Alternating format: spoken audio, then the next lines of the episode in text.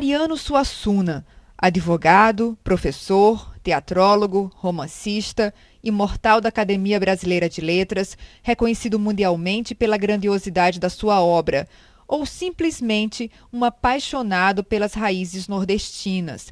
Ariano casou-se em 1957 com Zélia de Andrade Lima, com quem teve seis filhos. Ele nos recebeu em sua casa, em Recife, como a mais gentil das pessoas e de forma encantadora falou sobre os mais variados temas. Ariano, você sempre tem feito referências ao Brasil real, ao Brasil oficial. Como é que está o Brasil real hoje? Esse povo que faz a imensa maioria dos desvalidos no Brasil continua numa situação que é apenas um pouco melhor do que a situação de, escra de escravidão em que viveram os negros aqui. E sob, sob certos aspectos pior, porque o, o, o, proprietário de escravos, pelo menos, olhava o escravo como uma propriedade dele e tentava que ele sobrevivesse o mais possível por motivos econômicos e não humanitários. E depois da emancipação, entre aspas, nem isso. Né? a eleição do, do, Lula não ajudou a mudar um pouco e fazer esse encontro do Brasil ajudou, oficial com o Brasil real? Ajudou. Ele mesmo, simbolicamente, é um, uma pessoa nascida no Brasil real e que, graças às suas invulgares qualidades pessoais, chegou à presidência da República, o que não é comum.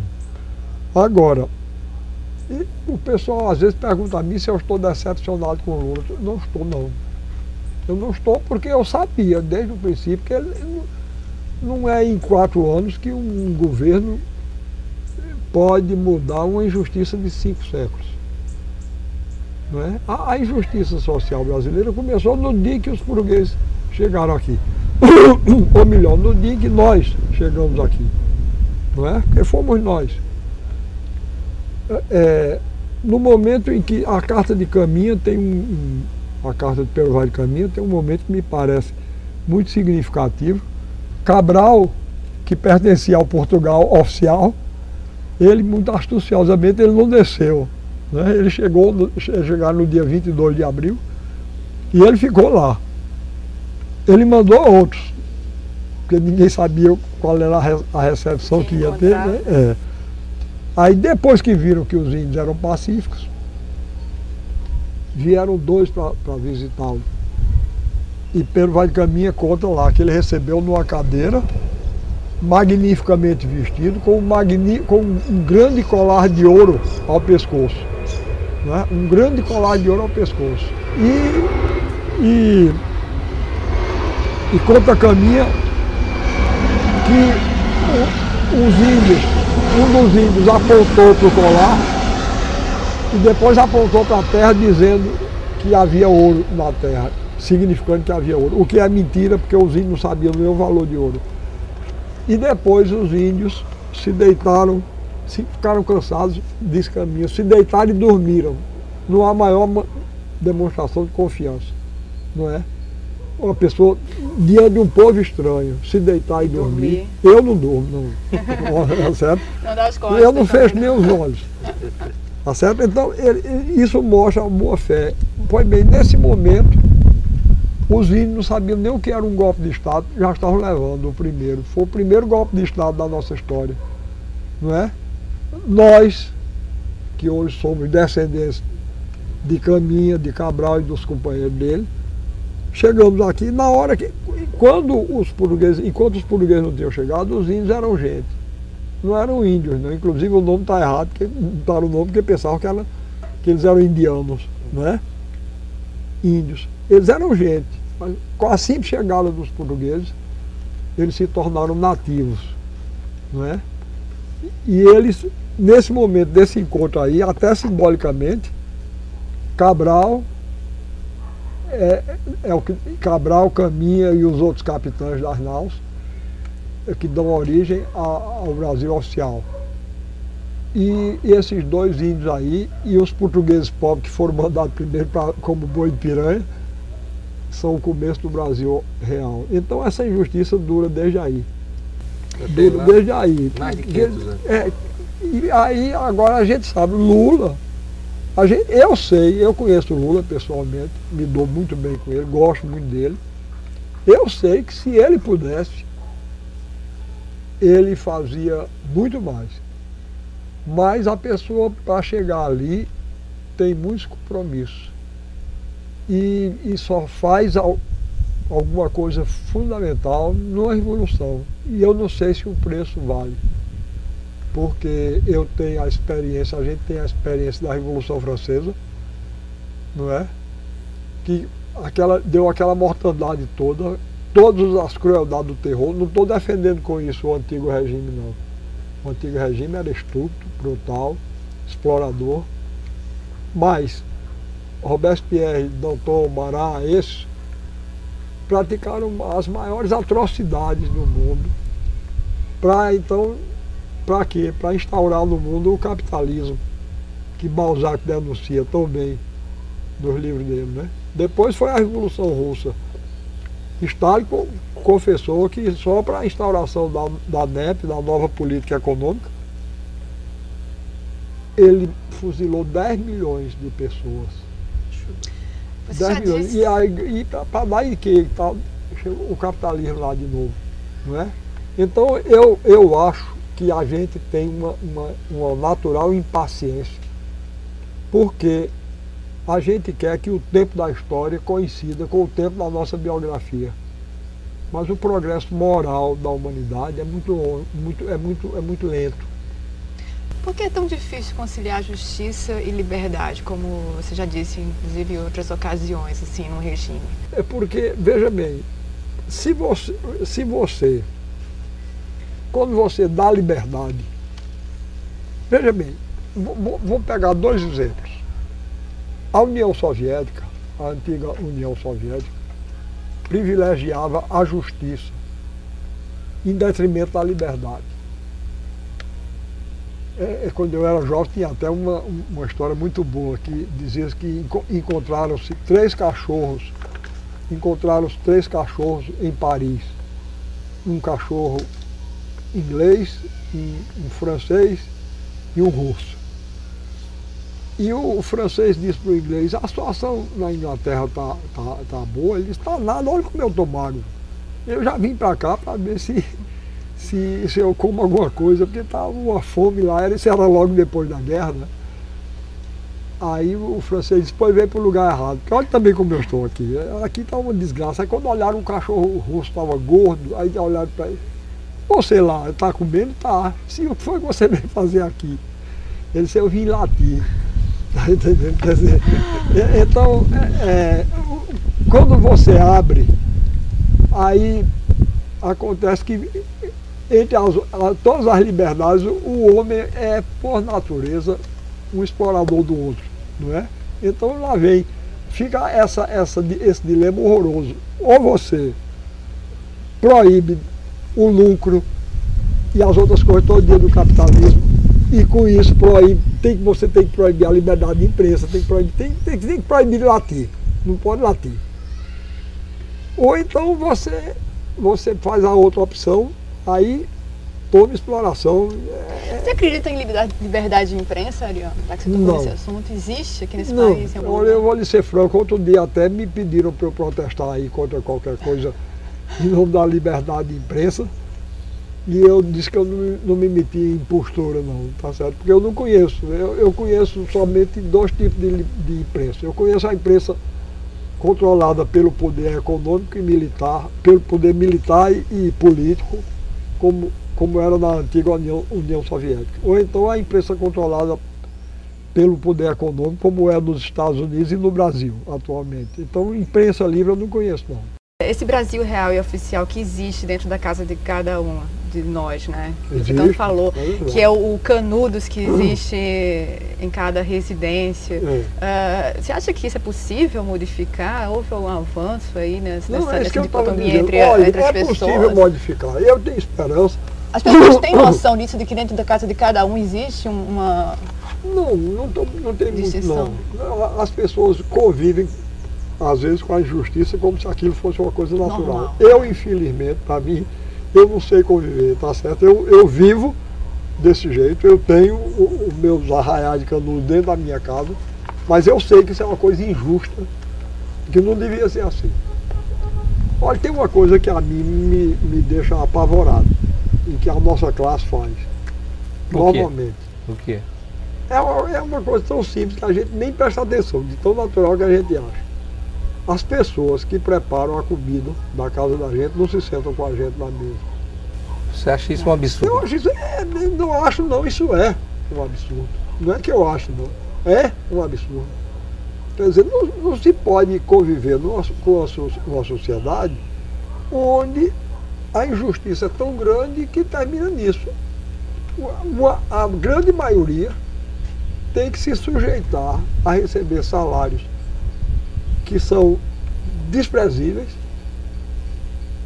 Você veja uma coisa, normalmente, quando se está falando, a classe média brasileira, quando está falando sobre os salários baixos que a gente ganha, se a empregada entrar, você baixa o tom de voz. Tá certo? Porque é, é- é- é pouco e é uma vergonha. vergonha, e eu diria. né? consciência da É vergonha falar, disparidade. é. É, isso, é, isso é uma coisa. Salário mínimo no Brasil é mínimo mesmo. É mínimo mesmo. Mínimo mesmo. Não pode ser assim. A, a disparidade é grande demais. O regime, o regime capitalista é um regime profundamente injusto. Agora, eu lutarei contra ele enquanto puder. Mas eu tenho muito medo de lutar pelos processos revolucionários. Ariano, como é que você se define? Um socialista? Sou. Eu me defino como socialista. Eu sou militante do Partido Socialista Brasileiro. Você É, está sim. filiado Sou ao filiado. partido? Continua filiado? Continuo filiado. Mas por que nunca entrou na, na- Eu na política, nunca, Ah, é nunca exerceu um mandato? Eu não sou político, não. Eu não tenho vocação. Não tenho vocação política, não. Mesmo depois de ter escritor. sido secretário de um governo, Veja bem, governo eu Arraes? fui secretário de Cultura duas vezes. Fui secretário de Cultura do Recife e fui secretário de Cultura de Pernambuco. Mas, em ambos os casos, eu só aceitei porque tanto o prefeito quanto o governador me, me prometeram e cumpriram que eu, eu teria inteira liber- liberdade de atuação. Numa, política não entraria. Era técnico o carro, É. né? É, não sei se técnico, era, era um cargo de um, era um escritor e Sei. nasceu no cargo de secretário de cultura. E você Bem- teve essa liberdade, Ariano? Total. Olha, eu vou lhe dizer logo uma de entrada. Quando eu assumi a Secretaria de Cultura do Estado, eu disse ao doutor Arraes, eu não quero assessores políticos, não. Eu quero assessor artista. Então eu nomeei um, um músico, uma bailarina, um, um um- gravador, um mestre maracatu, eram meus assessores. Porque, inclusive, eu queria fazer da aula espetáculo uma alavanca, que eu queria deflagrar em todo o Brasil uma discussão sobre a cultura brasileira. Então eu levava os músicos comigo, porque eu sabia que ia ter pouca verba, então eles trabalhavam pelo salário que recebiam de assessores.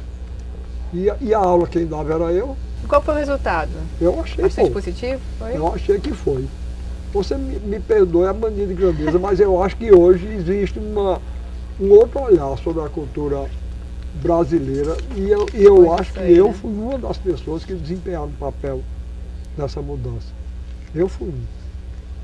E... Outros, muitos, um Gilvão Samico, um Antônio Madureira, Antônio Nóbrega, mas eles, eles fizeram dar essa volta. Pelo menos isso, hoje estão dando mais atenção.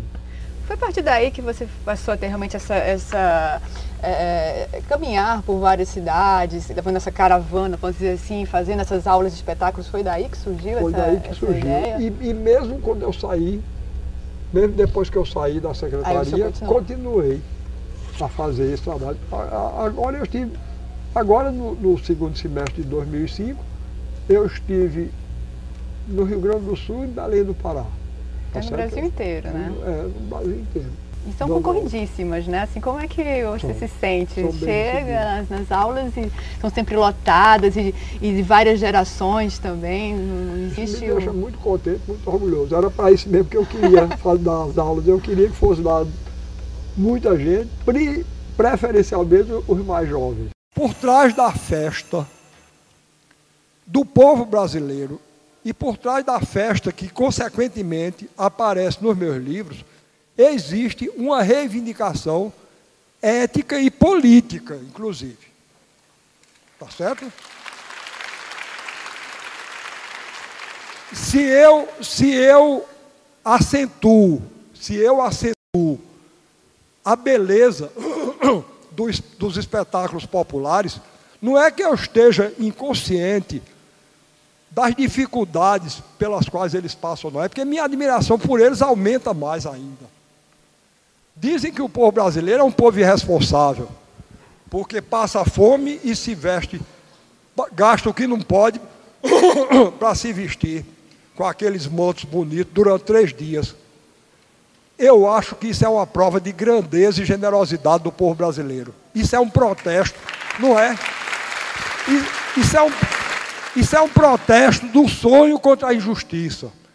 Eles estão mostrando com isso que tem direito a uma vida digna e justa. E quando é que vai fazer a aula espetáculo lá fora, no país, no exterior? Quando é que está marcada alguma viagem? Alguma... Lá, olha, lá, lá eu só. Eu fui uma vez convidado pelo presidente Mário Soares para ir a Portugal. E, e, vou repetir agora. Eu, eu disse a ele, eu digo, presidente, olha, eu nunca saí do Brasil. Mas se um dia eu sair é para Portugal, porque é o único povo que na Europa tem o bom senso de falar português. Ele ficou todo satisfeito, aí eu disse, não falo muito bem não, mas falo. Tá certo? Então eu posso, eu posso sair daqui para dar uma aula de espetáculo em Portugal, porque eu não vou renunciar à língua não. Você fala outros isso. idiomas, Ariano? Nenhum outro, nem português? Não precisa também. Não, para quê? Para quê? É, eu, eu leio ah. mal, inglês eu leio, leio francês bem, e leio espanhol e leio italiano, mas não falo língua. Mas, mas é- explica é... pra gente esse desinteresse. Por que não, não aprendeu a língua estrangeira não, para ter acesso enfim, à literatura? Não, mas, não, mas, mas eu aprendi. Isso é um pouco de modéstia. É. Né? A inclusive, traduziu. Não, mas é, é isso que eu digo. Não, ler eu sei, né? ler eu leio. Traduziu. É, ler eu leio. Agora, a tradução do inglês que eu fiz, dela, eu fui, page, eu fui ajudar. Page, page né? é, é, mas eu leio, o inglês dá para eu ler. Mas Shakespeare não, não eu, dá para eu ler, a revista Time dá. Então quer dizer que ele não é tão radical assim, né, não, né Carlos? Não, não, nunca disse isso não. Eu apenas não, não quero falar, eu não quero, eu não gosto. Eu acho português a língua mais fácil e a mais bonita. Tá certo? a língua mais fácil e a mais bonita. E quer ver eu provar que é? O pessoal diz por aí que, que não é. Eu vou, eu vou mostrar que é. Repara uma coisa. Está aqui. Se eu, eu, eu, pegar o analfabeto mais ignorante de Fortaleza, eu, eu mostrar isso a ele, ele diz, eu digo o que é isso? Ele diz, é um livro. Mas se for em inglês, não é. É book. Olha que coisa horrível e se escreve Book. Não é? Estão conversando? Isso é uma conversa. Olha Book e escreve Book. Que língua horrorosa. Eu já disse isso várias vezes na Alemanha. Se eu nascesse na Alemanha, eu era mudo. Porque aquela língua eu não aprendia, não. Tá certo?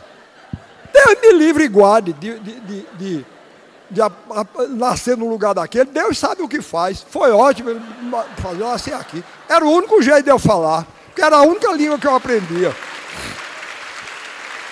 Você se considera uma pessoa radical, né, que tocou nesse assunto? Em que sentido? No sentido é, essencial da palavra mesmo, de raiz? De origem? Olha, eu, eu vou dizer uma coisa, tem umas coisas que eu sou radical. Eu reclamo muito, deve ser verdade, né? a gente reclama muito disso aqui, então deve ser verdade. Agora, eu acho que na situação em que a gente tá, está, alguém tem que radicalizar para chamar a atenção, porque eu, eu, ontem mesmo eu dei uma aula, uma aula aqui numa, numa livraria que tem, uma aula promovida pelo Departamento de Filosofia da Universidade Federal de Pernambuco. E eles me pediram, eu fui professor lá, não quis me recusar, fui e dei, e dei uma aula lá. Eu estava dizendo isso lá. Que é, é, a quantidade de palavras em inglês que existe por aqui é, é, aqui nesse bairro da Casa Forte, outro dia eu passei. Agora, isso são coisas ridículas, mas já estão ficando. Já tá, incorporá-los é. ao dia a dia, a gente já nem nota, que é ridículo. Eu encontrei uma, uma loja chamada Macambiras Center. Macambiras com apóstrofe S. Macambiras Center. A dó, isso é ridículo. Agora, para mim, mas não. Todo mundo passava, ninguém achando normal. Aí eu disse, olha, me diga uma coisa. Existe um grande romance brasileiro chamado O Triste Fim de Policarpo Quaresma. O que é que vocês achariam de eu fazer uma edição chamada O Triste End de Policarpo Quaresma? Ou então o meu romance, que eu botasse Zistone do Reino, ou então a pedra, do, a pedra do King, Kingdom, né? É, agora, quer dizer, quando eu exagero assim, aí se vê o ridículo, mas isso é ridículo. E alguém tem que dizer Você isso. tem que acordar, né? alguém isso. tem que acordar para isso. E o meu papel no Brasil, um dos meus papéis é, é esse, chamar a atenção para o fato de que isso é uma coisa triste. A nação não pode se fazer dessa maneira, não, renunciando à sua personalidade. Pelo contrário, né? para ser forte, você claro, tem que valorizar claro, o que tem na terra. Né? O que é seu. É a origem, a questão da universalidade tentando, dos textos. Né? O que estão tentando fazer, às vezes dizem que eu sou contra a arte universal. Eu não sou contra, é claro que eu não sou. Eu, é, outro dia eu, eu fui, a um, um, fui convidado para ir almoçar num jornal em São Paulo até foi uma, uma coisa incômoda, porque era uma, uma verdadeira sabatina. Tinha uns, uns 12 jornalistas. Ainda bem que só tem três era aqui, uma entrevista né? coletiva. Não, era, mas repare, aí me fazia uma pergunta, eu respondia. Aí, quando eu acabava de responder aquela, ele começava a comer, mas aí outro me fazia, quer dizer, Começava a comer? E você Sim. Agora eu não comi nada. Eu saí de lá azul. Ele era, ele era o convidado para o almoço, mas quem? Foi sabatinário as pessoas lá. Mas o, o que eu estava querendo encontrar é o seguinte, é que um dos jornalistas lá que estava presente nesse almoço, ele disse a mim, você é um sujeito contraditório, porque fala contra a influência estrangeira e vive elogiando Vila Lobos, que era influenciado por Debussy. Mas é possível que eu aos 70 anos, ainda tenho que Ouvi. enfrentar, é, um, ouvir um equívoco desse, que eu não tenho nada contra o Debussy. Aí eu disse para ele, a influência de Debussy em Vila Lobos foi decisiva e benéfica. Agora, quererem que eu, por dar valor, eu dou valor, eu acho, eu acho Debussy um músico importantíssimo. Para mim, ele teve um papel semelhante ao papel de Mozart no século XVIII na, na época contemporânea. Debussy foi quem abriu o caminho para a dissonância de Stravinsky, para todos esses grandes. Eu tenho uma admiração por ele enorme. Então, o que é, eu não tenho nada contra Debussy, pelo contrário, eu tenho muito a favor. E o que é que eu tenho contra Dostoiévski? Você nunca negou que, que de repente pode ser importante influências também estrangeiras. Mas, Isso não, não, tem nada a ver com que você não misturar. Só, não, só não neguei, como eu já foi influenciado. Né? Eu acho que tem, existem poucos escritores brasileiros tão dispostos a confessar as influências que receberam. É, e quais são? Quais são? Só para tá a gente lembrar. Cervantes, é, é, Gil Vicente, Caldeirão de la Barca, Lorca, Drogon, Lorca, Unamuno, Dostoiévski, Tolstói. Quer dizer, a influência desse povo todo. Molière, Godot. Quer dizer, ter a influência não é ser adepto ao estrangeirismo. Né? Não, de jeito nenhum. Nem, nem eu, eu não reclamo contra cultura estrangeira nenhuma. Eu reclamo contra a má qualidade da cultura de massa que nos empurra. É. Querendo não a universalização da cultura, querem a uniformização da, das culturas. Por, por, esse é um projeto político, inclusive, de dominação. Quer dizer, que eles, eles nivelam pelo gosto médio e querem impor esse, esses modelos que, que são originados do gosto médio, cuidadosamente pesquisado, querem impor como modelo Esse no mundo tipo todo. de crítica lhe incomoda? Me incomoda, claro. Me incomoda. Me incomoda porque é, é, é, é, é uma crítica injusta e pouco inteligente. Adriano, você, você teve a oportunidade de conviver, de conhecer pessoalmente aqui no Recife dois grandes nomes da, da literatura e do pensamento francês no, no século XX, né? Camus, naquelas famosa viagem dele ao Brasil em 48, quando ele esteve aqui no Recife e foi. 49 não. 48, 49. Acho, acho que é, 49. Quando ele foi saudado por Hermílio Borba Filho. No, é. no, Teatro Estudante de Pernambuco. Né, na Faculdade de Direito. Na Faculdade de Direito, pelo grupo do Teatro do Estudante. E, e depois Sartre. Sartre. Você já era então já conhecido pelo Alta Compadecida. Quais as impressões que lhe deixaram esses dois Olha, se você... eu, eu sempre simpatizei muito mais, tanto como pessoa como como escritor, com, com Camis. Quer dizer, eu, eu achei Camis uma pessoa muito mais viva, muito, parecia gente, mais do que Sartre. Sartre, é, é, é, eu tive depois uma boa conversa com ele. O primeiro contato não foi bom, porque eu, eu era muito radical quando jovem e ele me perguntou no primeiro momento, é, é, é, a gente, eu estava com Francisco Brenan e Roberto Alvim Correia e nós fomos, Roberto Alvim conhecia ele, nós fomos levar Roberto Alvim para ver Sartre e fomos lá à Faculdade de Filosofia. Aí quando chegamos lá, aí disseram, não, o Sartre saiu daqui com o Jorge Amado para a casa de Francisco Brenan. Aí a gente ficou aperreado, porque inclusive estava, Francisco estava fora. Aí nós, nós fomos para o Engenho São Francisco, que era a casa de Francisco Brenan. E quando a gente foi chegando lá, estava é, cheio de gente, de repórter inclusive, e aí me trouxeram de repente para frente de, de Sartre e, e, ele me disse que tinha lido o Alto da Compadecida e tinha gostado e queria publicar.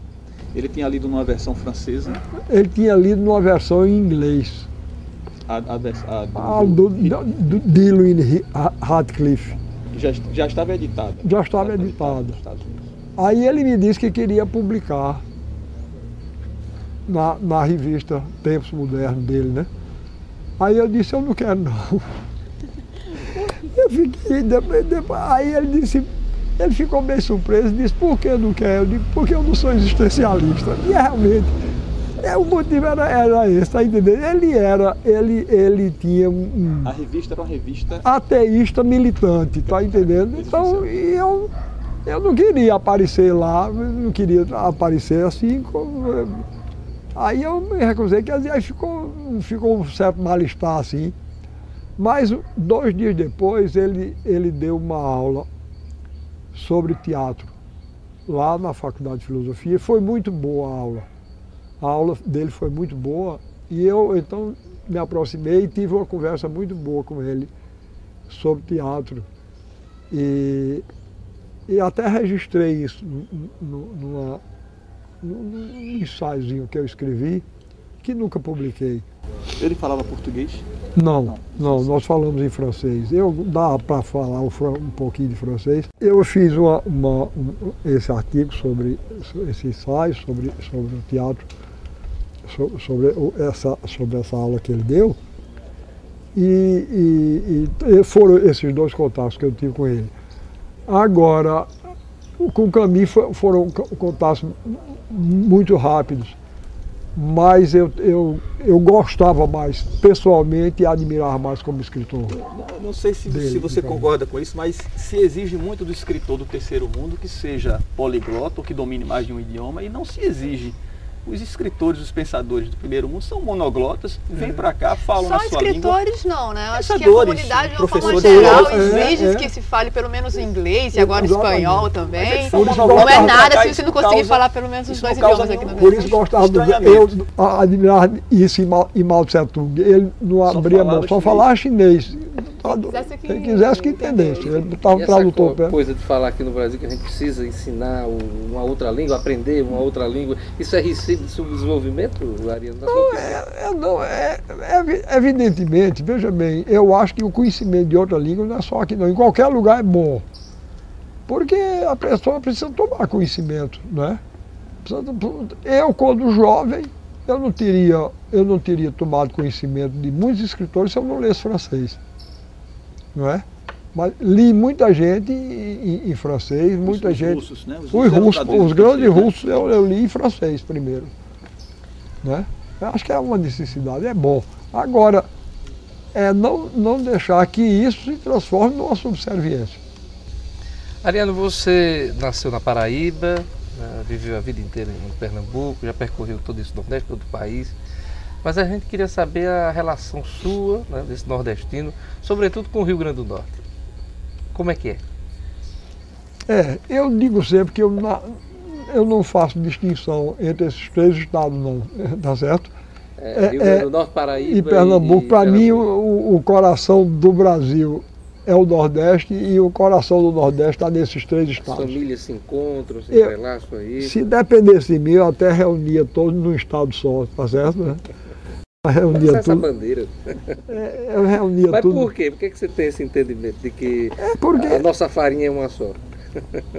Olha, em primeiro lugar, as famílias são todas entrelaçadas, né? Nós somos primos ainda. É, você né? mesmo é meu primo, né? É, é, os Dantas, você sabe muito bem, é, é um Dantas se fixou no Seridó, chamava-se Caetano, dele provavelmente descendo de você, o irmão dele, José, se fixou na Serra do Teixeira, na Paraíba, dele descendo eu. É, além disso, eu sou, eu sou parente, eu sou parente, atualmente no Rio Grande do Norte, eu sou parente de Vilma. Ah, da governadora é, É, pois não, de Oswaldo Lamartine. Né, porque tanto Vilma quanto Oswaldo, quanto eu, somos Pereira Monteiro que é uma família que desde o século XVIII se estabeleceu na, na, na, famosa Serra Negra e que tem gente na Paraíba, em Pernambuco e no, e no Rio Grande do Norte. De maneira que meu bisavô era, era pernambucano. Mudou-se para o Rio Grande do Norte, meu avô nasceu no Rio Grande do Norte. Depois meu avô mudou-se para Paraíba, eu e meu pai nascemos na Paraíba. Depois eu me mudei para cá, me casei com uma pernambucana, meus filhos e meus netos já são pernambucanos. É por isso que eu queria juntar num estado só. Porque, inclusive, eu tenho muito desgosto de terem trocado o nome da cidade onde eu nasci. E se... Que você não reconhece que é João Pessoa, né? Não, eu, quando eu nasci não era não. Por quê? Porque era Paraíba, era, era o nome, era esse. Mas eu reconheço que no, na troca houve uma vantagem, foi o fato de que, para dizer, Paraíba, hora está falando no estado, hora está falando na cidade, como em São Paulo, né? Que a gente, eu sou de São Paulo, é de São Paulo estado, é de São Paulo capital. capital. Então tem essa vantagem. Mas é por isso que eu digo, se se, se transformasse, olhe, Camarão era, era, era Rio Grande do Norte. Henrique Dias era pernambucano e André Vidal Negreiros era paraibano. Então, na, na a Batalha de Guararapes é que marca o início da formação disso que hoje a gente chama o Brasil. Então devia se juntar os três, chamar-se Estado dos Guararapes. E aí o nome da Paraíba voltava. Era o único jeito de nome Paraíba voltar. Estado dos Guararapes. ia ser onde? Ah, podia ser. Podia Recife. Podia ser em qualquer lugar. Eu, eu, eu pessoalmente até incluiria Alagoas, é porque eu, eu faria da capital Penedo. Que é uma cidade, porque é uma cidade linda. É. É, linda. Você morou um tempo em Natal também, né? Morei Um sim pouquinho. um tempo, pouco tempo, mas foi. Ainda criança. É, cheguei lá como refugiado Tem alguma político. lembrança Tenho. dessa época? Tenho. Apesar Não. da pouca idade? É, tenho. Eu me lembro da casa onde a gente ficou. Foi na praia? Foi numa praia, exatamente. Eu me lembro, eu me lembro muito do barulho do mar, que me impressionou muito. E me lembro eu, eu dando a mão à minha mãe, andando pelo centro de Natal e ela me apontando o Zeppelin, o- aquele dirigível alemão que estava aí passando por uma das primeiras viagens pelo Brasil. Estava passando, a primeira vez que eu vi o Zeppelin foi em Natal, nessa E onde é que ficava essa 30, casa? né? Onde é que ficava essa A casa ficava na, Ponta na do morcego, né? Na ponta do morcego. é. Ali perto de Areia Era a casa do governador? Era a casa, era, era a casa Foi em dele. 30? Eu, eu estive duas vezes em, em Natal. Uma vez fiquei na casa do governador Juvenal Lamartine, outra na casa de um desembargador chamado Silvino Bezerra, Isso quando? Quando é que foi? 1930. Mesmo- mesmo período. 1930. O Ariano, e você tem uma história que você foi uma vez ao Palácio da Redenção, onde você nasceu na Paraíba, né? e pediram para que você. Fui barrado, não. Foi Fui barrado porque, ele não você não estava de de, terno e gravata. gravata? Foi, foi. Mas por quê? Aí você chegou a dizer que. Foi, aí eu disse, é, é, é, vejam como são as coisas. Essa é a segunda vez que eu estou entrando aqui. A primeira entrei nu e ninguém reclamou, é porque eu tinha nascido lá, né? Ariano nasceu em 16 de junho de 1927, na Paraíba, como era chamada a capital do estado de mesmo nome naquela época. Oitavo dos nove filhos de João Urbano Pessoa de Vasconcelos Suassuna e de Rita de Cássia Dantas Vilar Suassuna. O pai era o presidente da Paraíba e o berço de Ariano foi no Palácio da Redenção, sede do governo estadual. Nasceu lá durante o, O governo, governo do seu pai, foi. né? Foi esse momento, assim. Foi. É, Naquele tempo os governadores moravam ah, nos palácios né, do governo. Hoje é que fazem muito sabiamente a distinção, né? O palácio do governo é um- mais um prédio administrativo, mas morar, a pessoa morar. E nesse retorno ao Palácio da Redenção, é, a segunda vez que você foi lá, deu para reconhecer alguns ambientes? Deu para lembrar? Apesar... Não, eu saí de lá muito pequeno. É, agora, eu, depois eu fui lá uma vez com uma irmã mais velha, por- porque eu ia, eu queria identificar o quarto onde eu nasci. E identifiquei. Por meio dela. Por meio dela, é. Ela, ela- Identifiquei e até fiquei muito humilhado porque está transformado numa, numa, numa, numa, numa, numa- numa- numa sala burocrática com três computadores lá. Está horrível. Uma frieza desgraçada, o lugar onde eu nasci. Ariana, a morte do seu pai, ela, ela marca muitos trabalhos seus, né? É, o que, que ela representou para você e até que ponto ela influencia ah, o seu trabalho, a sua obra? Olha, é evidente que foi uma coisa que marcou a todos nós, todos, a mim, a meus irmãos todos. Eu tinha três anos, mas me lembro exatamente do dia que chegou a notícia. A gente estava refugiado aqui em Paulista. Eu me refugiei primeiro, nós nos refugiamos primeiro no Rio Grande do Norte, por causa da situação política que estava vivendo na Paraíba, as perseguições que nós estávamos sofrendo. E agora essas, é, é, o ambiente ficou insustentável depois da morte do presidente João Pessoa. Então, meu pai, que já estava aqui, morando num hotel aqui no Recife, mandou nos buscar, nós viemos e ficamos morando em Paulista. E foi lá que nós tivemos a notícia da morte do meu pai, que tinha ido, ele tinha sido avisado da possibilidade de, de que podiam matá-lo. Mas ele resolveu ir assim mesmo, porque ia se defender da acusação de ter sido o mandante da morte de João Pessoa. Acusação essa que hoje todo mundo sabe que era uma acusação puramente política, feita somente por, por, por ódio político. Porque você veja, isso não entra na cabeça de ninguém. João Dantas era primo legítimo de meu pai. Ainda hoje, se eu quiser mandar matar uma pessoa, eu tenho gente que, que mata, se eu, basta eu pedir. Como é que meu pai, em 1930, fazendeiro sertanejo como ele era, ia mandar matar o presidente da Paraíba por um primo legítimo da mulher dele, formado em direito, advogado do Banco do Brasil. E outra coisa, João Dantas iria se submeter a isso, meu pai chegar junto dele, vá matar João Pessoa e ele ia matar. Tá certo? Quer dizer, isso é uma, hoje é uma coisa evidente, todo mundo na Paraíba reconhece que meu pai não tinha nada a ver com isso, mas ele foi morto por causa disso. É acusado de ser o mandante do assassinato de João Pessoa. É difícil falar desse episódio, é, tá lembrar bom. essa. É, é tá bom, dá basta, já falei bastante. Aí foi nesse momento aí que vocês foram morar mais no sertão, em Itaperuá? Não, a gente já morava no sertão. Quer dizer, meu pai era um grande entusiasta do sertão e ele, ele era de Catolé do Rocha mas ele tinha problemas, porque meu pai tinha uma formação diferente, meu pai tinha formação universitária, e os irmãos dele eram fazendeiros sertanejos típicos, com todas as qualidades e todos os defeitos. Dos... Então havia muita briga de família lá no município dele. E ele então estava pretendendo morar em Itaperuá, que era o município da família de minha mãe, da mulher dele.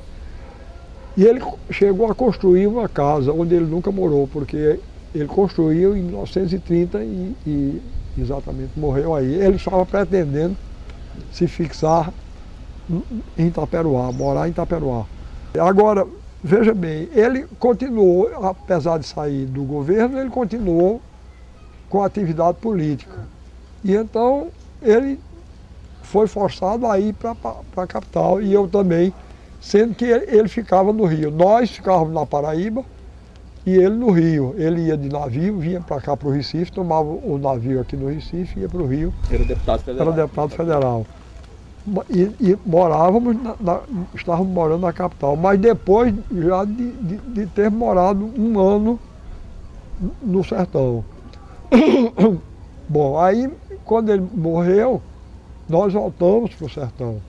Ficamos no sertão de 1930, do fim de 1930 até 1942, quando nos mudamos para o Recife. Quer dizer, sua infância foi. Foi toda no, no sertão. Chão, no sertão.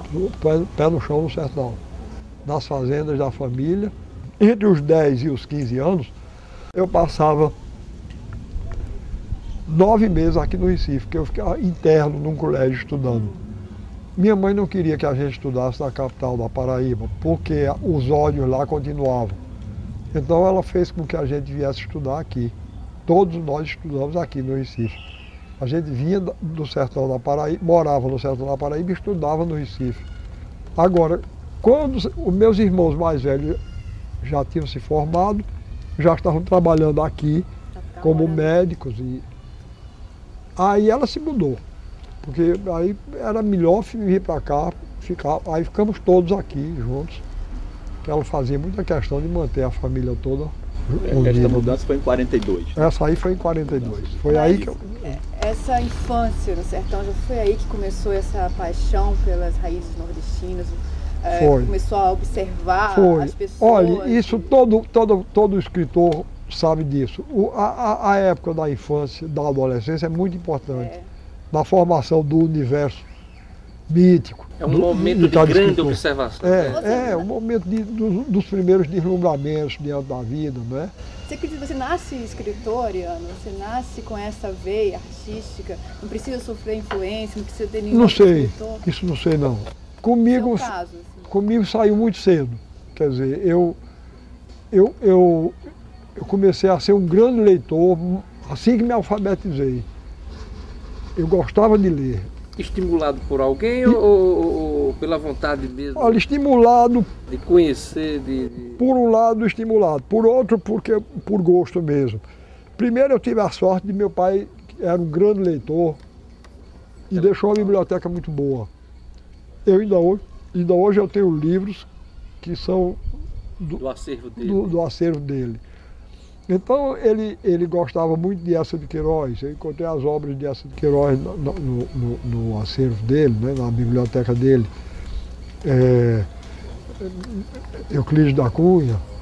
Né? Apesar de ter convivido pouco tempo com ele, quer dizer, foi uma forma de você conviver com ele, Sim. tendo acesso e, foi, e, e mexendo muito, nesse, foi nessa a biblioteca dele. A influência dele foi, veio por dois, dois modos, Diógenes. Primeiro, por isso, por causa da biblioteca que ele nos deixou. Em segundo lugar, porque tinha havido um acontecimento curioso. Minha mãe era a mais velha dos irmãos dela. E meu avô, quando meu avô morreu, minha avó estava grávida ainda da última filha. Então, os dois últimos irmãos de minha mãe, Manuel Dantas Vilar e Maria das Neves Dantas Vilar, irmã, irmão de, meu, de, meu, de minha mãe, a, a, criação deles foi terminada por meu pai e minha mãe, que já, meu pai já estava casado e, e ele ficou com os dois em casa. Então, esse meu tio, Manuel Dantas Vilar, exerceu uma profunda influência. Ele gostava muito de literatura. É, é o pai do Manelito. É o pai do Manelito. e um dia eu, eu, fiquei curioso, eu perguntei a ele, eu digo, meu tio, como é que o senhor, que concluiu somente o curso primário, tem esse gosto literário. E ele disse, foi seu pai, meu filho. Quer dizer, veja, então, ele recebeu essa formação de meu pai e passou para mim. Quer dizer, a influência do meu pai veio por ele de novo. E o, o outro tio, esse era, era primo nosso, ele, ele chamava-se Joaquim Duarte Dantas, e, e se tornou meu tio afim, porque casou-se com essa irmã mais nova de mamãe a, a relação filial dessa tia minha com a minha mãe era tão grande que os filhos dela não chamavam minha mãe de tia, chamavam de vovó. Porque mamãe foi quem terminou de criá-la. Isso acontecia, muito acontece ainda, muito no Nordeste, é, no interior pois é. Então, aí, e, e, o marido dela, Joaquim Duarte Dantas, também tinha bom gosto literário. E também exerceu uma influência muito grande em mim. E não, não é por acaso que meu filho mais velho chama-se Joaquim, como ele, Joaquim Duarte Dantas. A minha filha mais velha chama-se Maria das Neves, como minha tia. E o terceiro chama-se Manuel Dantas Vilar Suassuna. Eu, inclusive, botei o nome completo dele, só acrescentando Suassuna, para prestar homenagem e marcar minha gratidão a ele.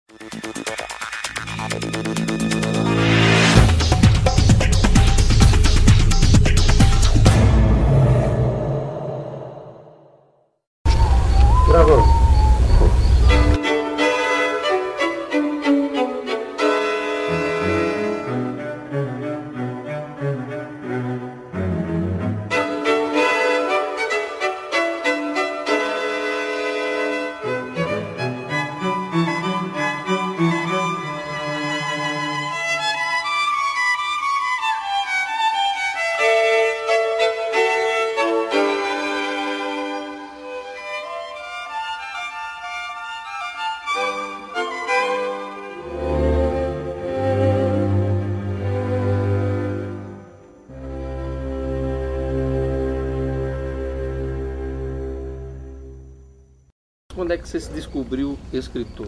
Pronto, então aos 12 anos eu comecei a escrever contos e poemas, aos 12 anos. Mas, e não parei mais. Agora, aos 18 anos, eu tive pela primeira vez um poema publicado aqui no Recife. No Jornal do Comércio? No Jornal do Comércio. Aí foi por, por, por intermédio de um professor. Eu tinha um professor de geografia que gostava muito de literatura, chamava-se Tadeu Rocha. E ele, por uma prova minha, descobriu que eu tinha gosto literário, procurou se informar comigo, perguntou se eu escrevia, disse que escrevia, ele disse, pediu um poema, sem me dizer nada, disse, posso ficar com a cópia? Pode. Ele saiu e publicou. Então, para o público, foi o seu, a sua, o seu eh, a minha estreia foi. A minha foi, ele, foi, ele foi o primeiro a reconhecer assim, o seu talento, no caso? Sim, sim. Ele, ele, pelo que ele me disse, gostou muito do poema. Ele até, ele já velho, uma vez eu fui visitá-lo e ele lembrou um verso desse poema e ficou tão emocionado que chorou. E, e, e ele percebeu, achou que, eu, que, que, o poema era bonito, que merecia ser publicado e, e, resolveu fazer essa surpresa. Sem me comunicar, foi, falou com o Ismaragdo Marroquim, que era o diretor do suplemento cultural do Jornal do Comércio, e quando foi no domingo seguinte eu tive a, a alegria de ver publicado. Noturno. Tem para mim chamados de outro mundo. As noites perigosas e queimadas, quando a lua parece mais vermelha. São turvos sonhos, mágoas proibidas. São oropéis antigos e fantasmas, que nesse mundo vivo e mais ardente, consumam tudo o que desejo aqui. Será que mais alguém os vê e escuta? A sua maior alegria enquanto escritor foi quando você editou Alta Compadecida, ou, depois eh, Pedra do Reino, as edições no estrangeiro, qual aquela que. Qual o momento que.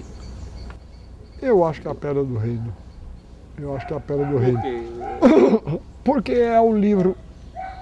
Veja bem, o público, se você perguntar ao público, é unanimemente reconhecido, é o Alta Compadecida, é o meu trabalho mais conhecido é, é aquele ao qual, pelo qual o público revela maior interesse. Eu queria lhe fazer um grande favor. Qual é? É dar-lhe essa gaita de presente. Uma gaita?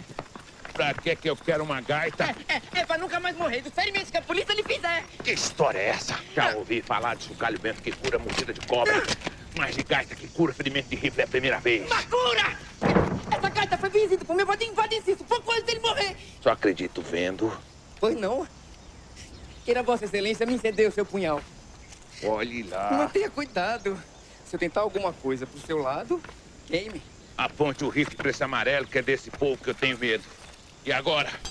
Agora eu vou dar uma punhalada na barriga de Chicó. Oxe, na minha não. Mas não me deixe de moleza, Chicó. Depois eu toco na gaita e você vive de novo. A bexiga, a bexiga. Muito obrigado, mas eu não quero não, João. Eu já não disse que depois eu toco a gaita então vou fazer o seguinte, você leva a punhalada e eu toco a gaita. Homem, quer saber do que mais? Vamos deixar de conversa. Tome lá! Chega! Morra, desgraçado! Está vendo o sangue? Estou. E você der a facada, disso nunca duvidei. Agora eu quero ver você curar o homem. É já.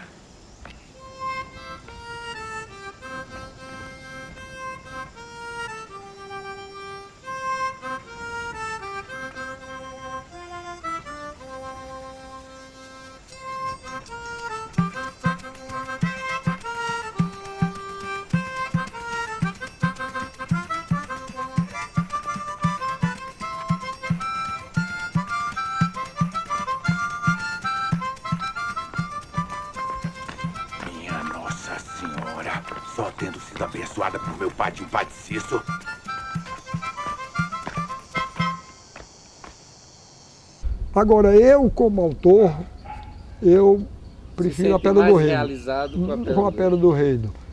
Romances são histórias trazidas pelos colonizadores ibéricos e que ainda hoje são cantados ou recitados, principalmente no Nordeste brasileiro.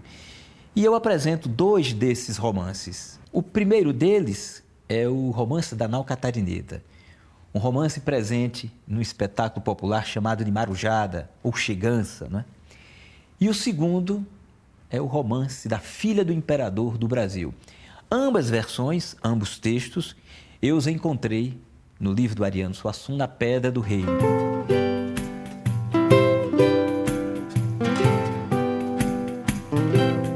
O imperador Dom Pedro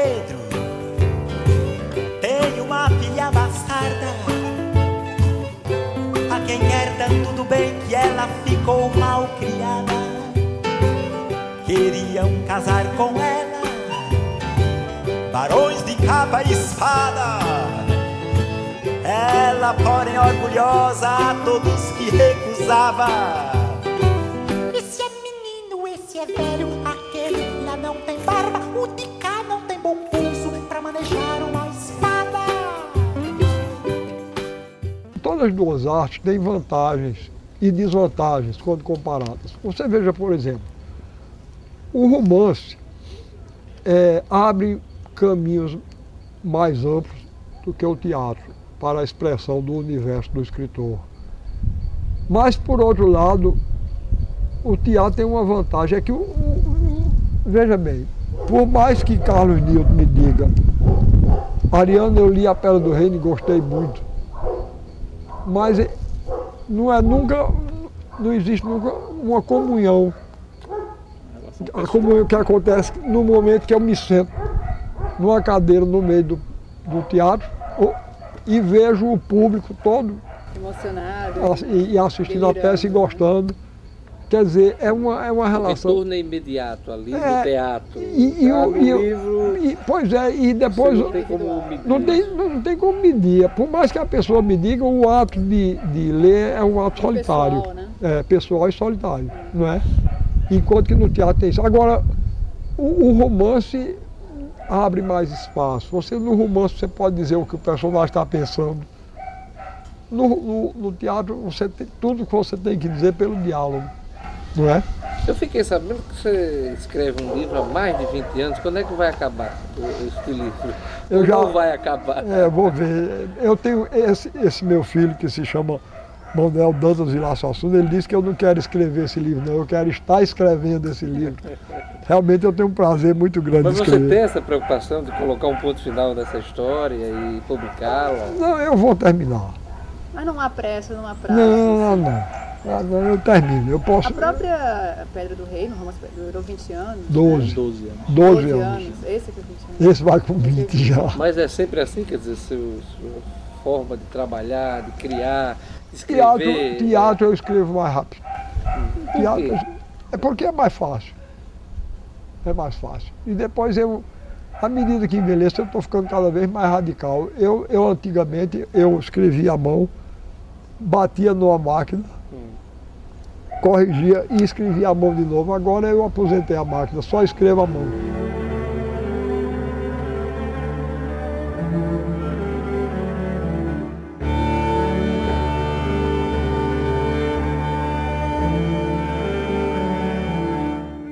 Está usando o computador, computador não? O computador, não, veja bem, o computador está me servindo muito, exatamente me serviu para aposentar a máquina. Não, então está usando o computador. Não, não, eu tenho um genro que, que usa para mim. Eu faço a mão, como eu gosto, porque eu só tenho prazer de escrever à mão. Eu gosto de escrever à mão. Desde a primeira peça teatral, na verdade, na verdade, desde a primeira obra publicada mesmo, que o, você vem recebendo prêmios, né? A própria Uma Mulher Vestida Mostrando Sol, Sol foi. E aí foi sucedendo vários prêmios.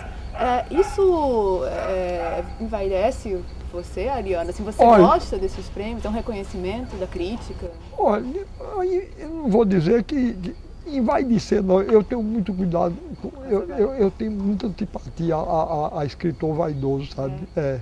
Você não se considera um escritor vaidoso? Vaidoso não, eu não me considero não.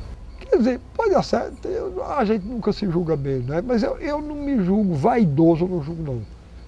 Porque eu acho que, que, que vaidade é um sentimento muito desprezível e antipático. Não, não acho não, eu acho, eu acho. Agora, eu não vou dizer a vocês que eu sou um exemplo de humildade e modéstia. Eu tenho convicção de que faço alguma coisa que presta. É um reconhecimento. É, agora. É importante esse reconhecimento? É importante, mas não é, não é tanto o prêmio, não. Porque eu sei como esses prêmios são equívocos. Às vezes são, são dados por, por, por mero acaso. Tá certo? É, Agora. Até aqueles primeiros, onde você ainda era desconhecido, logo no início, enfim. É, o primeiro foi bom. O primeiro foi bom eu tive, entre os julgadores, era Álvaro Lins, por exemplo, que era uma pessoa que, cujo gosto eu respeitava muito. Foi um, ele escreveu uma carta sobre a, a, a, uma, uma mulher vestida de sol. E, e, então eu fiquei muito contente, foi um reconhecimento. Agora, eu lhe digo com franqueza, é, Carlos Nilton falou ainda agora no, no Alto da Compadecida. A estreia do Alto da Compadecida no Rio de Janeiro, essa me deu uma sensação de alegria muito grande. Foi. Porque, pelo seguinte, veja bem, eu era totalmente desconhecido. Eu casei no dia 19 de janeiro de 1957. No dia 22, eu viajei para o Rio, porque o Alto da Compadecida, o espetáculo daqui está, tinha está sendo levado para participar de um festival no Rio de Janeiro, promovido por Dulcina, a grande atriz brasileira, e era um festival nacional. Cada estado mandou um representante, e o, e o nosso foi. Foi no Teatro Dulcina, lá no Rio, na Cinelândia.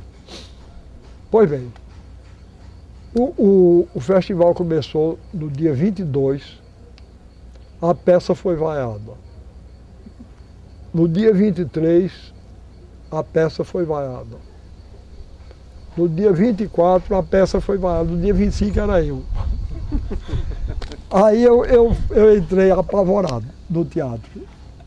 Eu digo, agora chegar eu aqui com essa peça, com Padre Cício, cachorro enterrado em latim. Minha Nossa Senhora, pois bem, eu vou lhe dizer, correndo o risco de, de, de, de, desmentir que não sou vaidoso, eu vou lhe dizer uma coisa, eu nunca vi uma coisa daquela no dia da estreia. Inclusive porque a maior parte da plateia era interessada em, em torcer contra, porque eram participantes. Das outras festas? Sim, mas o povo, tinha um, um, um camarada Junimim que não se contentava em aplaudir não. Ele subia na cadeira e batia com os pés na cadeira. Eu nunca vi uma coisa daquela não. Logo no primeiro ato, quando terminou o primeiro ato, os críticos que estavam lá e que iam ser os julgadores, correram para mim e disseram como é que vai ser o, o, o agora? A gente, porque termina a primeira parte, morre, morre todo mundo, né? Todo mundo é fuzilado. Aí eles disseram, nós estamos apavorados, como, como é que você. É, daí do terceiro ato, aí eu disse para eles, olha, eu assumo a responsabilidade. Eu só estava com medo do primeiro e do segundo ato. Desse agora eu, eu assumo a responsabilidade. Pois bem, aí eles fizeram outra coisa que foi curiosa, é porque eles não podiam nem se pronunciar porque eles eram os julgadores, eram os críticos de teatro que iam escolher o melhor espetáculo. Eles, na primeira noite, que cada, cada grupo apresentava uma noite, eles, eles então fizeram um pré-julgamento, que chegaram com um abaixo assinado pedindo a docina que, acabado o festival, cedesse o teatro para passar mais uma semana a, a, o Alda Compadecida. E que realmente, aí ganhou a medalha. Pronto. Agora ganhou a medalha, ganhou a medalha, mas eu lhe digo com franqueza que a mim me causou mais alegria a, a, a reação do público do que a medalha de ouro que a gente ganhou. A peça foi montada em vários lugares, né? inclusive no exterior, mas o episódio da Venezuela foi o mais marcante, né? O senhor teve um colto lá na, é, Venezuela. Não, não é foi o mais marcante, não. Foi o mais marcante, foi o mais, o mais curioso, né? Porque ele, quando eu era pequeno, eu digo sempre essa história, quando eu era pequeno, a gente tinha uma brincadeira que eu não sei se vocês, a geração de vocês ainda faz.